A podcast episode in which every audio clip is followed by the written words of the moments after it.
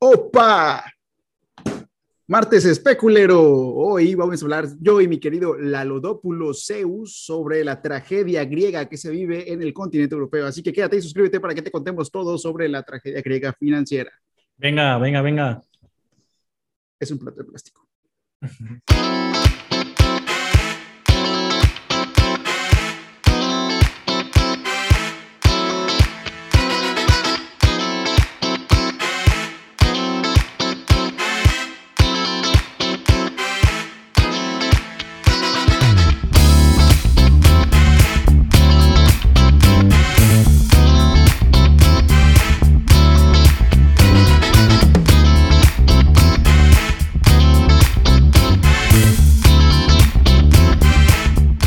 escuchando Especuleros, el podcast donde Ricardo Castillo y yo, Eduardo López, te contaremos el cómo, el por qué y el quién sobre organizaciones, estafas y las grandes fortunas del mercado. Especuladores que compran un bien esperando que su valor aumente, pero si además de esto innovas y rompes las reglas de juego, nosotros te llamamos especulero. Martes especulero, capítulo, ¿estamos en el 22? 21, 22. Capítulo 22, 21, yo creo que es 22. Capítulo 22, martes especulero. Vamos a hablar de algo muy especulero, como son las crisis financieras, porque nos encanta la macroeconomía, porque nos encanta ver en otros países las cagadas que hacen para que veamos que no somos el único país con cagadas, sobre todo países cerca de grandes potencias. Y sí, güey, vamos a hablar de cómo cuando tú perteneces a un grupo de amigos en donde a todos está yendo poca madre y empiezan a ganar mucho dinero y tú te sientes el único pobre, pues empiezas a gastar como idiota para poder seguir perteneciendo a ese grupo de amigos, pero llega la deuda y dices, maldita sea, no tengo con qué pagar. Llega el cobratario diciendo, llega Coppel y dice, ¿qué onda? Ven a pagar, ¿no? Que es prácticamente lo que pasa en este caso. Y bueno, eh, pues obviamente va a servir como, como background para, pues, para las crisis que están viviendo en todos los países de Latinoamérica, ¿no? Sabemos el caso de Venezuela. Eh, de hecho, nos siguen mucho de Argentina y pues Argentina. igual este, es interesante igual saber cuáles fueron los, los errores de los políticos de, de Argentina que, que, pues están hundiendo en una crisis a, a, su gran país, ¿no? O sea, sobre todo. De hecho, de hecho, creo que la gente que nos escucha Argentina va a poder ser, ver identificada en este caso, sí, en este caso, porque pasan cosas muy similares. Eh, yo creo que en su economía. No estoy tan informado sobre la crisis argentina, sé de algunas cosas que también tienen mucho que ver, o no mucho que ver, pero tienen como que un paralelismo con México, porque les está pasando lo que a nosotros ya nos pasó en algún momento. Pero bueno, si nos escuchas de Argentina, que sabemos que hay gente que nos escucha, escríbenos, dinos qué te parece, dinos si te gustaría que habláramos de tu hermoso país. Y pues bienvenido, bienvenido especulero, bienvenido un martes más especulero, gracias por escucharnos, darle like, comparte, suscríbete, estamos en cada martes. Como siempre decimos, tenemos capítulos muy chidos, tenemos capítulos sobre crisis financieras, como el que vamos a hablar hoy, tenemos el, el capítulo sobre la crisis mexicana de 1994, también conocida como el efecto tequila, que tuvo repercusiones internacionales. Tenemos estafas donde hay gente que utiliza la gran velocidad de, las, de los grandes algoritmos e inteligencias artificiales para sacar provecho del mercado. Y tenemos también capítulos sobre las También la crisis de 2008. Y también de la crisis de 2008. Así es. Igual, la crisis como Michael Burry lo, lo pudo y también tenemos tecnología como criptomonedas, donde tú puedes aprender qué demonios es eso del Bitcoin, donde todo el mundo está hablando y todo el mundo está invirtiendo, pero nadie se está haciendo rico. Y pues sin más preámbulos, vamos a comenzar con el martes especulero de hoy. Gracias por escucharnos. Suscríbete, comparte, da like. Cada vez somos más. Y agradecerle sobre todo, ¿no? Muchas gracias por escucharnos. Y para el capítulo de hoy, vamos a hablar de Grecia. Grecia Así es, mi querido Lalodópulo Zeus Esquitacus. Te voy a llevar. Grecia, la... el lugar donde fue potencia hegemónica en Helénica. todo el mundo. Así es. Te voy a llevar a las playas paradisíacas de Grecia, el hogar y la cuna de grandes filósofos, de las artes, del pensamiento crítico, del delicioso tzatziki. Es el tzatziki. Sí. Los giros. El giros, qué rico es, güey. Pero desgraciadamente también es cuna de una historia de terror con la que muchos países latinoamericanos nos podemos identificar. Una gran tragedia que ni a los mismos Esquilos, Sófocles y Eurípides juntos se les hubiera ocurrido escribir y les hubiera aterrado vivir. Vamos a hablar de la terrible infame y desgarradora crisis financiera griega. Pues de una. De una vez, pues la crisis económica griega. Gracias, Gracias, especulero, por escucharnos. La economía griega siempre ha sido próspera. Es, esto que está pasando, porque, porque sigue ocurriendo en este momento, es algo que no tiene precedente en toda la historia griega. De hecho, se puede decir que es la primera recesión que ha vivido en toda su vida. Y es que Grecia había vivido constantes crecimiento, crecimiento, tanto de su Producto Interno Bruto como de la calidad de, sus, de, vida de sus habitantes, de una manera sostenida. Por lo menos nunca hubo una contracción importante. Siempre hubo un crecimiento o una, una mantenimiento. una estabilidad, ¿no? Exactamente. Hasta que llegó el terrible año 2008 y la gran crisis de la deuda y la gran crisis de los mercados financieros, de la burbuja que surgió, que surgió con pues, el mercado hipotecario, ¿no? Que por cierto, como que acaba de decir Lalo, tenemos un capítulo donde Michael Burry... Véanlo cuando acabe en el, el capítulo, véanlo aquí en el link que vamos a dejar. Predijo la crisis y se hizo asquerosamente millonario con eso, de una buena manera. Bueno, y para que te des un poco una idea, el peso que tiene Grecia en Europa y en el mundo, ahí te van unos datos. Grecia tiene una población de 11 millones con 300 mil habitantes, que es una población grande para la isla que es. El peso de la economía griega en la eurozona para Italia es el mismo peso que tiene Italia para la economía mundial. O sea, Grecia es a Italia lo que Italia es a todo el mundo. O sea, Grecia es pesado para Italia. Grecia es uno de los principales inversores de la zona de los Balcanes, con unos 200 mil millones de euros invertidos en el estado de Serbia. O sea, en esos países balcánicos que tampoco son muy... Serbia, Croacia, Albania, Montenegro, este, en Macedonia. Que tuvieron pedos con Macedonia igual. Y es que desde los años posteriores a la Segunda Guerra Mundial, Grecia había experimentado un auge económico casi ininterrumpido. Similar a Japón, Italia u otras naciones europeas, que después de la Segunda Guerra Mundial habían dedicado pues toda su economía y todos sus esfuerzos a reconstruirse. Lo que Grecia había hecho era industrializar lo más rápido posible su país, permitiéndole alcanzar hasta un crecimiento del 7%, que es bastante. Muchísimo. Entre los años 1950 hasta los 1970. Recordemos que la Segunda Guerra Mundial, si no me equivoco, fue en el 1945. Terminó, sí. sí pues ahí está. Desde los 1950 que pues, toda Europa estaba prácticamente en ruinas. Hasta 1970, que se dedicaron a industrializar, fue un crecimiento del 7%, que como tú bien dices... Es Anualizado y en interés compuesto, es un montón. En 1981, Grecia formó, em, pasó a formar parte de la Unión Europea. No la Unión Europea como conocemos, que, la, como la que conocemos ahora, ¿no? Sino empezaba, era como que el, el, vaya, el precedente de lo que es ahora la Unión Europea, ¿no? Y esto mejoró muchísimo su economía. Haz de cuenta que todos los países europeos empezaron a juntar y entre ellos empezaron a apoyar en economía, pero todavía no había una sola moneda y todavía no había un libre tránsito ni un libre, sí, un libre mercado como tal, ¿no? Claro, es como eh, poco a poco es el proceso que van viviendo las zonas económicas para, pues primero obviamente como que existen exenciones de impuestos entre comercios, luego ya hay por ejemplo, el libre tránsito entre países y luego, ya llega hasta la, la, moneda, el libre mercado dentro de la misma moneda. Sí, la libre contratación procesos, ¿no? y el pasaporte europeo que ya es prácticamente un pasaporte. Pues, eh, ser europeo es ser el mismo habitante tanto en Italia como en España, como ya sabemos, ¿no? Entonces Grecia formó, pasó a formar parte en 1981 de la, de la Unión Europea y esto mejoró mucho su economía, aún más de lo que ya estaba mejorando. Y entonces pusieron en marcha reformas fiscales y laborales, gracias también a los fondos de desarrollo que ofrecía la comunidad europea, sobre todo a bajos, bajas tasas de interés. O sea, la Unión Europea tenía un fondo donde prestaba dinero para que los países que quisieran utilizaran ese dinero para desarrollar y potenciar aún más su economía. Y en los 90 llegó la consagración definitiva de la economía griega.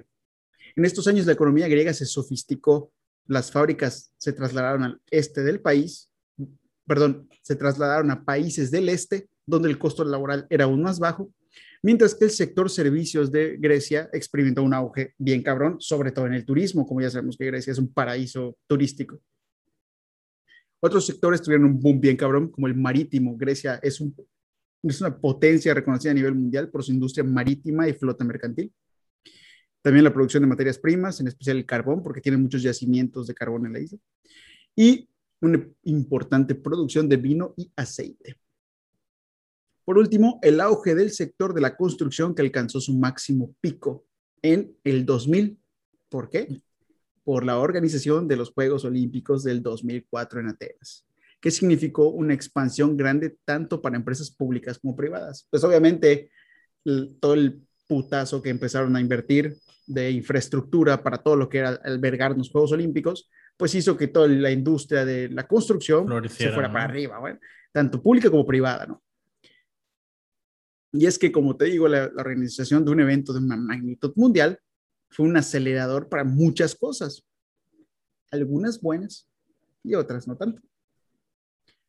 Por ejemplo, fue un acelerador bien cabrón para el mercado de la construcción, o sea, trabajo para pues, constructoras, derrama de liquidez para todos los proyectos, este, pero habían problemas que como que en cualquier economía se, ya se tenían arrastrando y esto putazo o este boom hizo que las consecuencias de esos problemas o de esas cosas que se venían arrastrando también se potencializaran. En donde los Juegos Olímpicos fueron, pues, el principal factor, ¿no? Por ejemplo, el incremento sostenido de un nivel inflado del valor inmobiliario. Sí, definitivamente. Sí. Siempre lo que pasa, ¿no? En, que pues la gente que vive en el mismo pueblo sigue ganando lo mismo, pero pues llegan extranjeros con un gran capital, llámese americanos o eh, demás europeos, y van comprando los inmuebles por porque pues está bonito, porque es buen negocio y todo lo demás. Y porque ves el futuro, y sí, sí. Y compran en esas propiedades y básicamente ya el mismo pueblo que vivía o los eh, eh, pobladores de origen, pues ya no pueden comprar las casas. Como vemos en problemas, eso siempre ha pasado, ¿no? Y está pasando en, por ejemplo, en Mérida, está pasando en Nueva Zelanda. Entonces, como que a veces los gobiernos tienen que hacer algo. Si no lo regulan, este, pues te lleva el baile un país, ¿no? O sea, porque pues, tú vas a tener un housing bubble, ¿no? Pues aquí está, aquí, aquí en Grecia pasó algo así. Y toda la cronología de la crisis. Grecia al igual que muchos países latinoamericanos, siempre ha tenido muchas, o más, más que muchas, como que muy profundas y arraigadas contradicciones en su historia. Como por ejemplo, por alguna extraña razón, Grecia gasta muchísimo dinero en, poder militar pero al mismo tiempo tiene un crecimiento, o sea, como tuvimos, tiene un crecimiento económico y próspero, pero no van a la par de un crecimiento democrático. Al contrario, tuvieron un crecimiento en un poder centralizado y una disminución de la consolidación del poder democrático. O sea, en lugar de que haya más, pues sí, más, más, más democracia, güey, más, más instituciones sólidas, al contrario, el, el, gobierno se hacía más centralizado y más poderoso, cuando debería ser lo contrario, ¿no? El gobierno solo debería estar ahí para regular el mercado y no, y no controlar nada. Aquí era el contrario, el gobierno se, se, se, hacía como que más paternalista. O sea, en el sentido que, por ejemplo, los yacimientos de seguro ya eran de paraestatales o algo así, ¿no? ¿O, o, cómo es el ejemplo de, de la centralización? Había, sí, exacto, había, había, muchísimo paternalismo. O sea, el, gobierno, en lugar de buscar que el mercado proveyera de, de, de todas las, eh, vaya, de todas las oportunidades y lujos a sus pueblos, el gobierno era el que estaba buscando proveer eso. Estaba siendo más un proveedor que un regulador, que es lo que muchas veces en Latinoamérica nos pasa, que queremos que el gobierno nos dé todo, pero el gobierno no debería darte nada, el gobierno solamente está ahí para garantizar que, las, que, la ley se juez y árbitro, ¿no? Sí, exacto. Y ahí te va el breve y lo histórico de, de la historia de Grecia, que es una historia reciente, pero ahí te va, ¿no? En 1973, Grecia se convierte en una república con estados que son soberanos, pero un, gobierno federal. Una nueva constitución griega en 1975 transforma la nación en una república parlamentaria. En 1981, Grecia entra a la Unión Europea.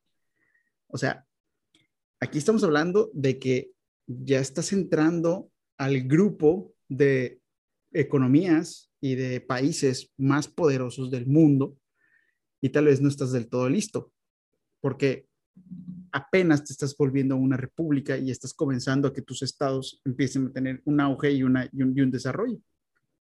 Algo parecido a lo que pasó en el efecto tequila con México. No teníamos la infraestructura ni estábamos del todo preparados para el Tratado de Libre Comercio y nos abrieron de putazo y ya vimos las consecuencias. Sí, y el libre mercado nos aplastó, ¿no? Ah, bueno, pues algo parecido pasó aquí, pero En 1986, el poder de la presidencia de la República estaba limitado por enmiendas constitucionales y que estaban haciendo, empezaron a cambiar su constitución para que el presidente tuviera aún más poder para tomar decisiones sin tener que rendir cuentas al Parlamento. De 1995 a 1996 se normalizan las tensiones políticas entre Macedonia y Yugoslavia.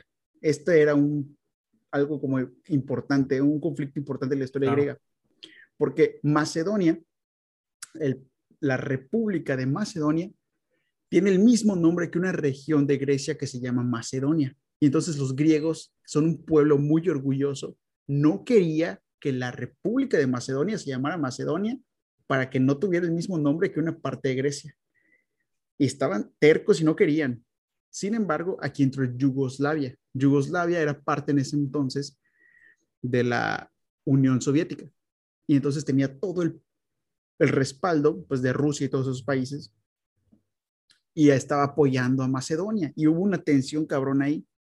Pero de 1995 a 1996 los griegos dijeron, ¿sabes qué? Ya me vale madres, va, mm. haz lo que tú quieras porque ya quiero ser parte yo de la Unión Europea y no quiero tener conflictos con nadie. Y en el 2002 llega el gran cambio que los griegos estaban esperando y lo que prometía como en el efecto tequila con México ser un, el comienzo de la abundancia, cuando se empezó el Tratado de Libre Comercio, aquí Grecia abandona el dracma. El dracma es la moneda griega. Eh, dracma creo que quiere decir en griego como puñado de plata. Abandona el dracma y, y adopta el euro en el 2002. Y en el 2004, Grecia recibiría los Juegos Olímpicos de Atenas. Ahora, todo esto es, mm, se puede resumir de esta manera, como, como, como te lo acabo de decir en el inicio. Todos, en, te cuenta que, están, que tú vives en una, en una cuadra y a todos los vecinos de alrededor les empieza a ir poca madre en sus trabajos y empiezan a tener un chingo de lana. Un chingo de lana y todos empiezan a tener lujos, carros y la chingada. Y tú eres el único cabrón que vive en esa cuadra al que no le va tan bien, pero pues tú quieres ser parte de ese grupo y ¿qué haces? Empiezas a buscar tener ese mismo estilo de vida, pero no tienes el ingreso para sostener el mismo estilo de vida de los demás. Entonces vives en un vecindario lujoso sin tener esos ingresos y estás buscando tener ese mismo estilo de vida.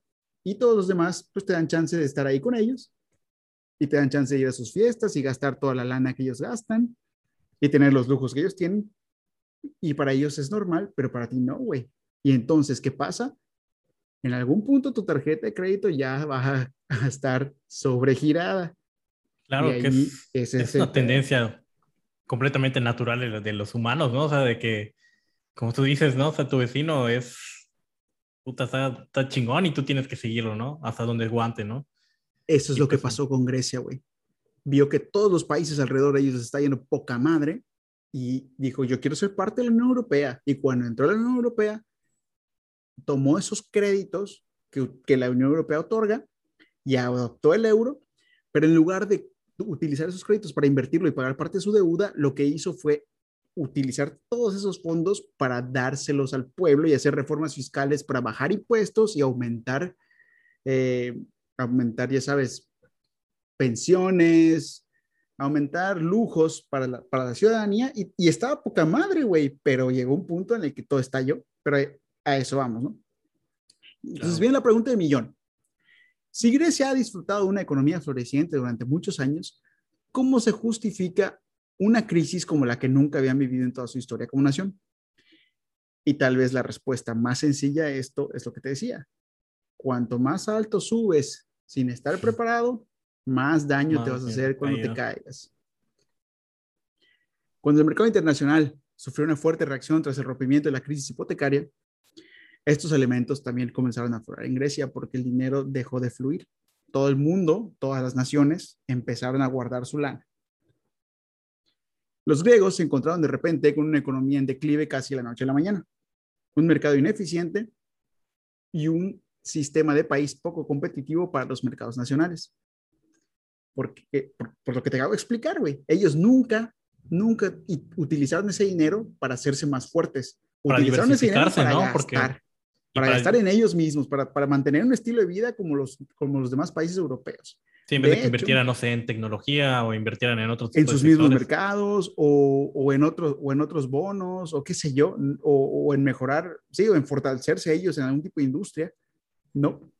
Y utilizaron todo eso para darle lujos a su pueblo y para ser un país de primer mundo, pero solo aparentarlo, güey. De hecho, de hecho, Goldman Sachs, en la, la sucursal del infierno, estuvo inmiscuida en la crisis griega, amañando los libros del gobierno griego para que pudieran acceder a, otro, a otros tipos de financiamiento de la Unión Europea. Mm, chingues. Qué cabrón. Y si bien la entrada del euro había permitido que Grecia se beneficiara los primeros años de la nueva moneda gracias a las bajas tasas de interés que la Unión Europea otorgaba para la deuda pública, como te dije, estos recursos no se utilizaron para refinanciar su deuda sino al contrario, la aumentaron desproporcionalmente, porque en lugar de pagar lo que ya debía, lo seguí debiendo y adquirí nueva deuda y todo ese dinero lo gasté en mi pueblo. Y no solo lo gasté en mi pueblo, lo gasté también en un chingo de infraestructura para un evento mundial como los Juegos Olímpicos y otros lujos que pues, pues no hay. O sea, están chidos para la población, pero pues sí, ahí van a acabar sobre todo los Juegos Olímpicos, que estaría bueno para, para hacer un capítulo de las Olimpiadas, de que pues realmente es un, eh, pues digamos, un lujo que se pueden dar los países, no es una inversión, o sea, nunca se recupera la inversión, sí, sí, salvo nada más en Londres que se hizo bien las cosas, ¿no? Que se previó y había mercado para, para poder potencializar, hay un mercado inmobiliario que iban a utilizar las villas olímpicas, hay un mercado de fútbol que iba a comprar los estadios. Sí, como que hicieron una inversión sostenible, ¿no? ¿no? lo hicieron así solamente para, para, para, los Juegos Olímpicos, pero el gobierno, pero, pero el, el pueblo griego es un pueblo muy orgulloso, güey, y las Olimpiadas iban a, a, regresar por fin a la cuna de donde nacieron. Sí. Y para ellos era algo así, de que Grecia tiene que hacerlo, tiene que ser lo mejor. Y entre esas cosas se tomaron malas decisiones. Entonces, a esto hay que agregarle también que Grecia sufre uno de los peores males que comparte con los países latinoamericanos, que es la corrupción. La corrupción desenfrenada, combinada con el exagerado bienestar público, como ya te he explicado, demasiado, o sea, buenas pensiones, bajaron la edad de retiro, daban muy buenos, muy, muy buenas eh, prestaciones, prestaciones. o sea, estaban viviendo muy bien. O sea, jubilación al, porque me acuerdo, ni siquiera creo que la jubilación era a los 50, 55 años. Los seguros de desempleo estaban muy bien y los impuestos eran bajos. Ojo, que no está mal que, que haya eso, pero pues igual tienes que, lo, tienes que tienes compensar que de alguna manera. O sea, claro. si, si, tuvieras con qué respaldarlo, pues toda madre, ¿no? Pues en Estados Unidos viven algo similar, pero ellos tienen con qué respaldarlo. Sí, de hecho, pues eh, no te vayas lejos, hasta España igual está viviendo, bueno, vivía ese problema en un momento porque porque pues ya no podía pagar el sistema de pensiones. También. Entonces, digamos que fue un parteaguas para toda la comunidad europea, ¿no? 2008. Bueno, pues es, todo esto se volvió cosas, situaciones insostenibles para el país. Ahora, haciendo un paralelismo con lo que vivimos en el capítulo del efecto tequila, cuando sucedió esto con México, digamos que eh, cuando Ernesto Cedillo entró al gobierno y vio que la crisis era inminente por la fuga de capitales, porque ¿qué pasó? Pues todo el mundo, se, o sea, todos los capitales se dieron cuenta, sobre todo el capital especulativo, se dio cuenta de que México era una bomba de tiempo. ¿Qué es lo que hizo Cedillo? Pues no le quedó más remedio que devaluar la moneda. Ya si lo hizo bien o mal por, el famosísimo error de diciembre, que querido amigo, amiga especulero que nos escucha, te invito a escuchar ese capítulo para que puedas aprender un poco más sobre la historia de nuestro país.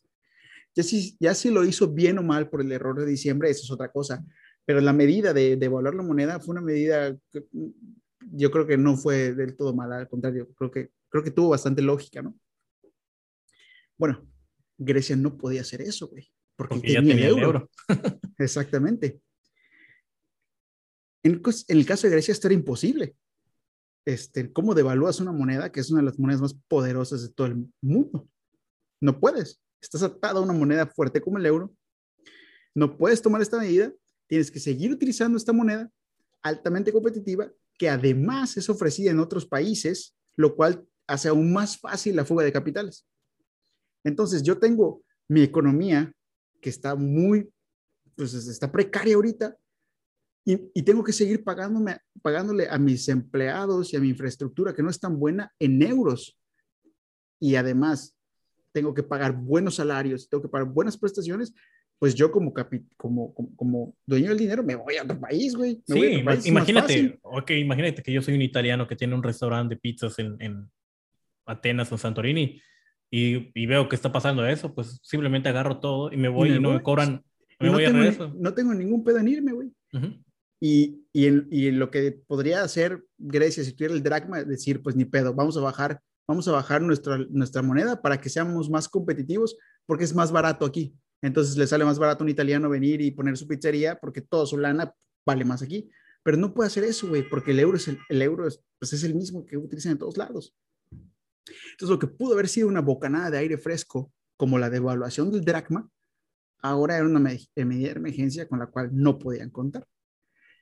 Y entonces a esto hay que sumarle los años de malas decisiones de gestión del presupuesto, que se gastó pues en tonterías, no, no sé si en tonterías, pero se gastaban en cosas que no tienen nada que ver, como infraestructura bien cabrona para los Juegos Olímpicos, reformas fiscales, donde la recaudación pues, era una burla en comparación a, lo que necesitaba el, el, país para, para, pues, para, operar, y las políticas erróneas, ¿no? De, de, pues ya vimos, ¿no? Como por ejemplo una, una edad de retiro pues bastante baja.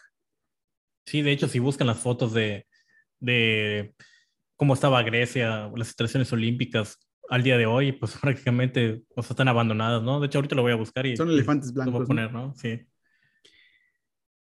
Pues todo esto provocó que el Estado griego estuviera al borde de la quiebra en los años 2007-2008. Y estamos hablando de que un país está en quiebra, güey. O sea, hubo una época en donde los grandes economos decían que era imposible que un país ah, estuviera en la quiebra. ya vemos que eso no es cierto con estos casos, ¿no? El mundo entero se había dado cuenta ya de la insostenibilidad de la situación griega. Su deuda nacional era tan fuerte que tuvo que ofrecer tipos de interés dolorosos para poder colocar sus bonos de Estado. Entonces, ¿qué pasa? Necesito lana, necesito liquidez, pues entonces ni pedo voy a ofrecer interés más alto para que me los compren. Y los especuladores al ver esto empezaron a tener una crisis de confianza, güey. Claro. Porque si me estás dando más lana, pues estás dando hay un riesgo de default, ¿no? Quiere decir que hay un riesgo mayor, porque la regla de la lana es a mayor riesgo, mayor interés. Mayor, sí, mayor riesgo, mayor interés. Entonces, hay algunos que dijeron, va, pero la mayoría, cuando ven, cuando, como, como buenos especuladores, cuando huelen peligro, sacan su lana. Y también otros especuladores comenzaron a aprovecharse de esto, aumentando aún más las tasas de interés a niveles insostenibles, revendiéndolas pues, carroñeros. Claro, y de hecho, si quieren aprender más de eso, igual está el capítulo de Bitcoin donde se habla cómo funciona el dinero y las impresiones de billetes. Ahí está el capítulo para que igual lo vean, ¿no? Al finalizar el capítulo, ¿no? Este es el multiverso de Specular. Specularverse. y con todo este caos que, que te acabo de decir, todo el mundo lo estaba viendo, pues empezaron, empezaron a hacer leña del árbol caído y llegaron las rebajas de las calificadoras, lo cual hace que te hundas aún más a los ojos de los inversionistas. Y de hecho, en 27 de abril de 2010, los bonos del Estado griego fueron calificados como bonos basura por Standard Poor's. Poco después, Moody's y Fitch hicieron lo mismo, lo cual disparó aún más el interés, un 15% sobre el día que ya tenían. O sea, es un chingo. O sea, ¿qué 15%. pasa? sí. O sea, ¿qué pasa? Como mis bonos son calificados como basura, ¿qué tengo que hacer yo como Estado para que me los compres? Pues ofrecerte más lana.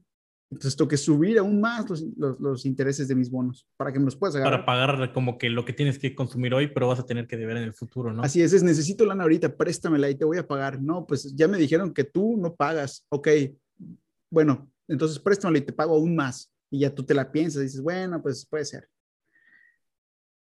Y con todo esto, Grecia ya no pudo encontrar prestamistas en el mercado que compraran su deuda pública, a pesar de sus altísimas altas de interés y sus vencimientos próximos. O sea, no solamente estaban dando buenas tasas de interés, también estaban dando vencimientos atractivos. No solamente te voy a dar buena lana, te la voy a dar pronto. ¿Cómo? ¿Quién sabe? Veo cómo le hago, pero necesito lana ahorita. Y entonces la única manera de, de evitar la quiebra o el famosísimo default era la ayuda externa. Angela Merkel, ayúdanos. Es que esto, güey, parece, parece broma, pero es como limosnear a nivel macroeconómico. Es como decir, güey. Pero no solo limosnear, sino que igual, pues digamos que lo que afecta ya a Grecia va a afectar todo el, pues el panal de abejas, ¿no? Que es la comunidad europea. Y que quieran o no, tenían que ayudarlo de alguna manera, ¿no? Nah, ahí te va, ahí te va. Después de ver el dolor griego por tres años, que también eso fue muy criticado, porque todo el mundo lo estaba viendo, pero nadie se quería meter al ruedo. Decían, no, ahorita lo van a arreglar, pero como que no lo arreglaban, y bueno, vamos a esperar a ver si ahorita lo hacen bien, y se seguían hundiendo, y ya cuando vieron que era insostenible y vieron que mucha gente le estaba cargando el payaso, dijeron, pues ya ni pedo, vamos a entrar. Por fin llegaría la ayuda nacional, la ayuda internacional de los estados de la zona euro del Fondo Monetario Internacional. Y el primer paquete de ayuda el primero sería por 110 mil millones de euros. Pero, como ya sabemos, en este podcast especulero, que repito, es por favor, eh, escuchen el capítulo de efecto tequila para que ah, puedan entender un poco más sobre todo lo que estamos hablando. Ninguna ayuda externa viene sin dolor para el país. Y es que tiene que venir acompañada de medidas para austeridad, como lo vimos en el efecto tequila que le hicieron a México, en que México tenía un IVA que tuvo que subir el 10% al 15% y tuvo que aumentar la edad para que te retires, entre otras medidas, ¿no? Pues entre las fuertes medidas de austeridad exigidas estuvieron, como siempre, la reestructuración del plan de pensiones, lo que acabo de explicar, subir la edad, o sea, la gente grande tiene que seguir trabajando y se va a retirar aún más grande para poder seguir produciendo. El aumento del IVA, que es el impuesto pues, que todo el mundo paga. el valor agregado la reestructuración de todo su sistema de autoridad fiscal para que tuviera una contribución decente, o sea, que era una basura y tenían que reestructurar todo su sistema fiscal para tener una recaudación que de verdad cumpliera con los estándares que necesitaba ese país. Y la reestructuración del Código de Procedimiento Civil para poder garantizar justicia en resoluciones de créditos y disputas mercantiles, porque había demasiada corrupción y los inversionistas no se atrevían a entrar ahí porque sabían que si se lo chingaban, la justicia no iba a responder pues la Comunidad Europea le dijo, pues ahora me cumples poniendo un sistema de justicia que de verdad cumpla también. Desde el año 2009, la palabra default ha sido asociada siempre con Grecia. Default, para los que no lo saben, es una situación extrema donde los emisores de deuda se declaran incapaces o carecen de voluntad para cumplir con sus obligaciones financieras. Es como que si Grecia diga, ¿saben qué? Ya no podemos pagar o ya no queremos pagar, vean cómo le hacemos, ya no se puede. Sí, es como cuando prestas dinero y ya no te lo devuelven por alguna vez. Así es, ya no tengo lana. No porque no quieran, pero ya no hay para pagarte, ¿no? Y es que al contrario de mejorar, la situación de Grecia ha empeorado con el paso del tiempo. En el 2010, los, deudas, los niveles de deuda griega alcanzaron cuotas impensables y se agravaron, en parte por el efecto dominó de haber ofrecido en, tiempos desesperados, pues bonos con intereses muy altos y con vencimientos muy, cortos. Es un interés descompuesto. para captar capital, en parte por eso, pero la deuda nacional había alcanzado más de 300 mil millones de euros, lo que son como 420 mil millones de dólares. ¿Y cuánto producían? De seguro mucho menos, ¿no? Mm, ahorita, ahorita te voy a dar unos datos. Mira, los intereses de esta deuda no bajaban, pues para que me entiendas, querido amigo, como cuando tú no puedes bajarle a tu tarjeta de crédito, pues eso le estaba pasando a Grecia. Y la deuda era incluso mayor que toda la economía griega. Y las estimaciones eran un ratio de 120 al 130% del PIB en el 2010. O sea, yo produzco y, debo 20.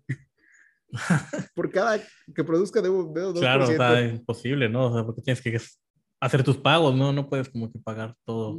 Sí, exactamente. Para que te des una idea, el primer ministro griego, Yorgos Papandreou, tuvo que salir a decir que no iba a poder cumplir ni una sola de sus promesas electorales. La madre. Y cuando no eres con esto. pero, pero, pero, imagínate qué político tiene que llegar a, qué situación para decir, ¿saben qué? No voy a poder cumplir nada. nada, güey.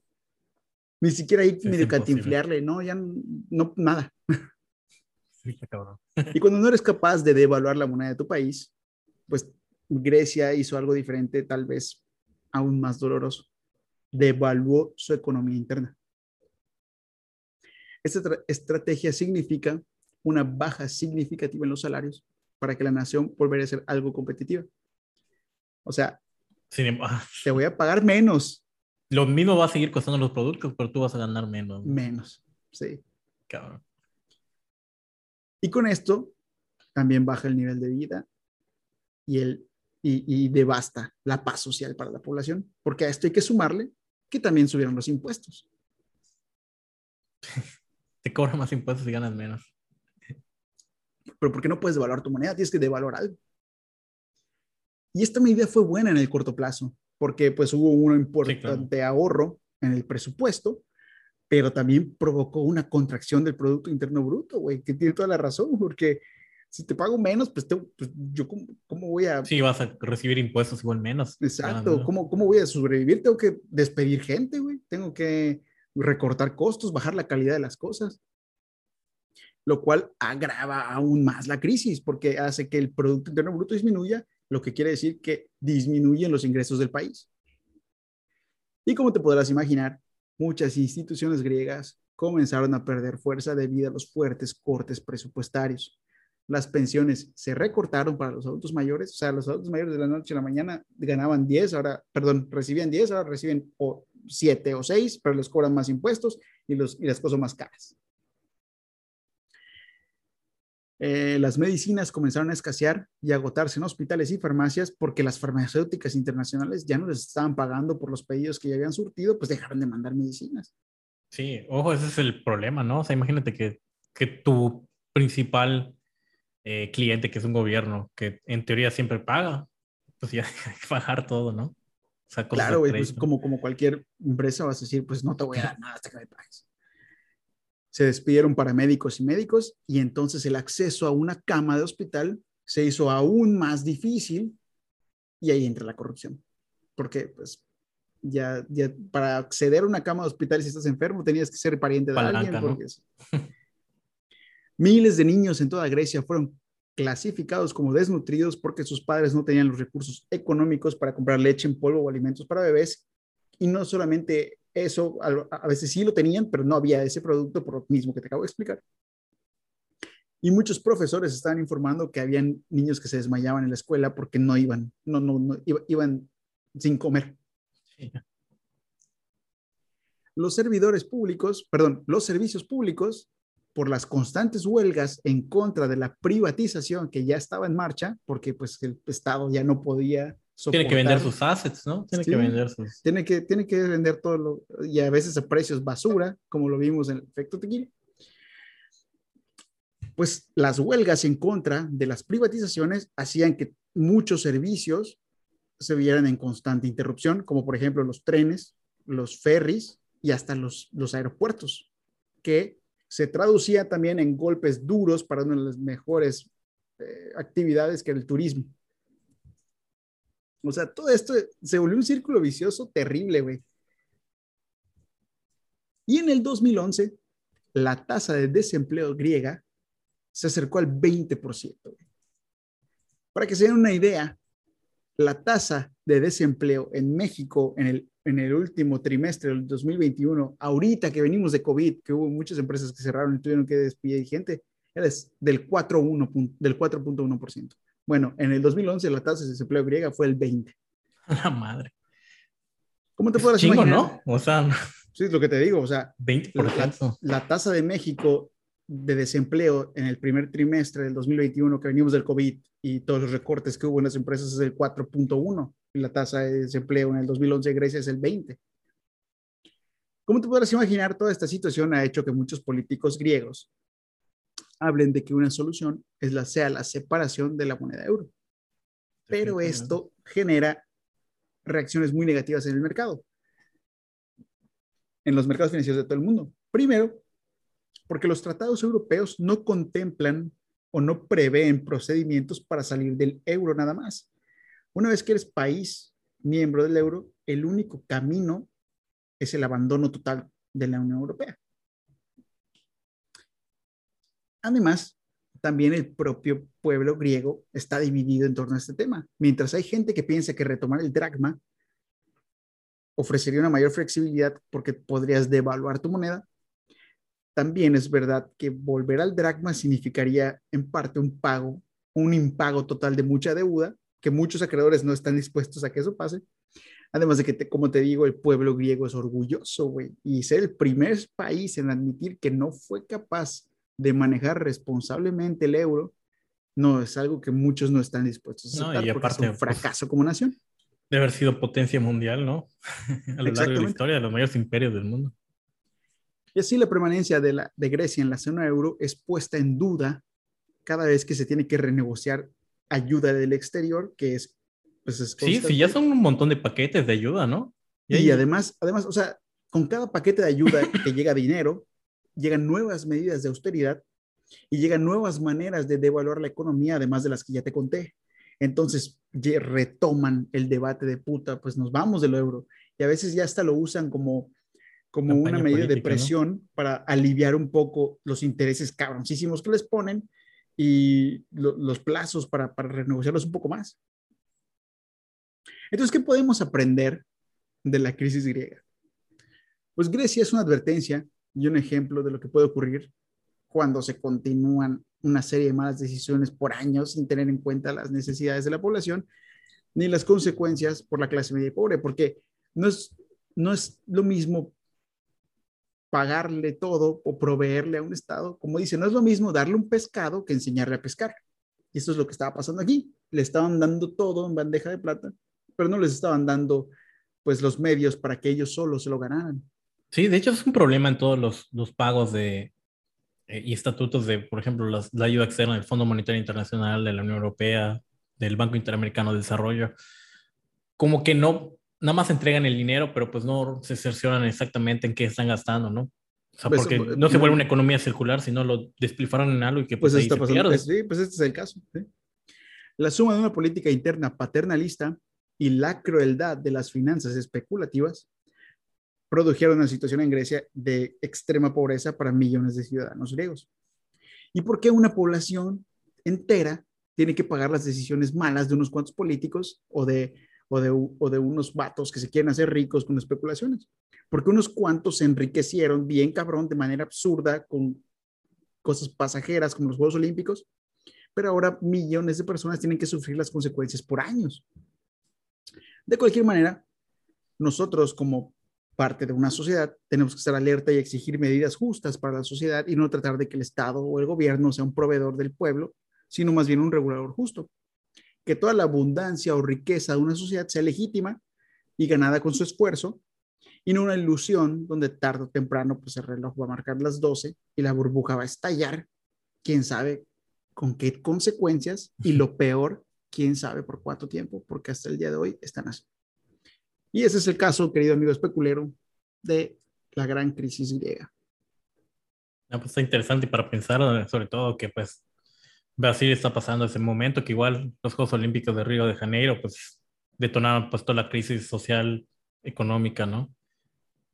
Entonces es algo que para pensar para el Comité Olímpico Internacional, también para el Mundial, obviamente, como que pues ya no, porque lo mismo pasó en Sudáfrica, ¿no? Pero para el Mundial de Fútbol. No, y además, Sí, pero, pero deja tú, a mí, a mí lo que me impresiona es que veo que hay algunos países que sí tratan de salvar, pero otros que se tratan de aprovechar porque dicen, bueno, va, yo te salvo, pero les dan tasas de interés absurdas que pasen casi usureros, güey. Entonces, ¿qué, tan, ¿qué tanto les estás ayudando? Porque estás amarrando, eh, sí, estás amarrando un Para país siempre. durante, exacto, güey, exacto. Como cuando pasa, cuando eh, eh, en la usura, ¿sí? O, o, cuando pasaban los feudos que todo tu trabajador le, cobrabas intereses cabrones de lo que le pagabas. Pues aquí está pasando algo así con, entre países. Entonces, no le estás ayudando en nada, al contrario, solo estás prolongando su dolor. Por no sé cuántos tiempos, ¿no? Más. Porque inclusive si se salen o no se salen, siempre va a ser un problema. O sea, al final está territorialmente en la Unión Europea y pues dependen ciertamente de... O sea, exacto, si se salen y, y adoptan una nueva moneda y la devalúan, aún así siguen teniendo una deuda bien cabrona que van a tener que pagar por 15 cuántos años. Así es, querido Lalo. ¿Qué te pareció?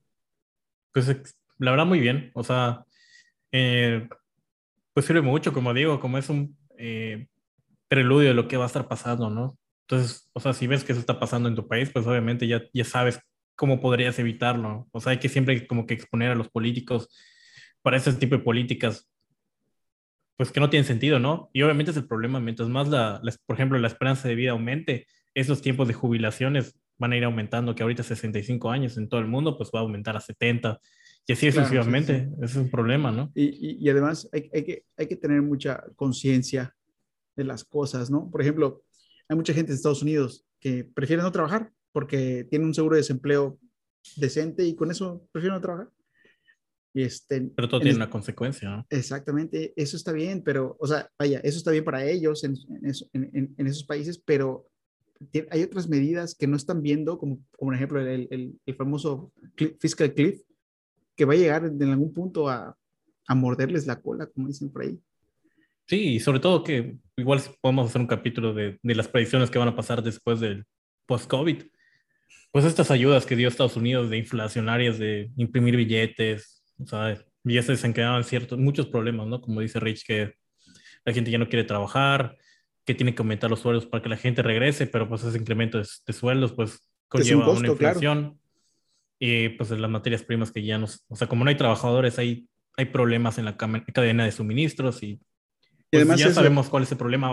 Nomás lo que quisimos salvar en la economía en el COVID probablemente nos termine siendo muchísimo peor en algún futuro cercano. ¿no? Y además a eso tienes que agregarle las economías que ya venían mal, pues porque pues, siguen ahí. Por, por ejemplo, Grecia sigue ahí y como tú bien dijiste, España tuvo este pedo, no sé si sigue así, pero también tuvo una tasa de desempleo bien culera. Y también tenían pedos así los italianos, por ahí andaban también. Sí. Entonces, para que se den cuenta que, que esto pasa en, todos, en las mejores familias. Así es, bueno, pues muchas gracias. Esperamos que les haya gustado. Les esperamos cada martes. Eh, como siempre, martes especulero. Eh, a mí me pueden seguir en arroba richarito14, arroba richarito14 en Facebook, y, perdón, en Instagram y en Twitter. A Lalo lo pueden seguir en arroba lalo-goody, arroba lalo-goody en Instagram. En y en Twitter, también.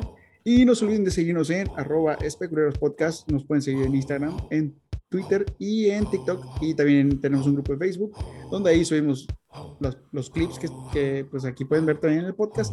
Los dividimos y los podemos subir ahí también para que puedan verlos, pues no, necesariamente toda la hora de podcast, ¿no? sino la parte que les interesa. Y para que lo puedan compartir también, no olviden ahí eh, entrar, darle una chicada. Muchas gracias por escucharnos. Eh, esperamos que nos vemos el próximo martes sin ningún problema. Muchas gracias, Ale. Nos vemos y gracias por escucharnos. Bye bye.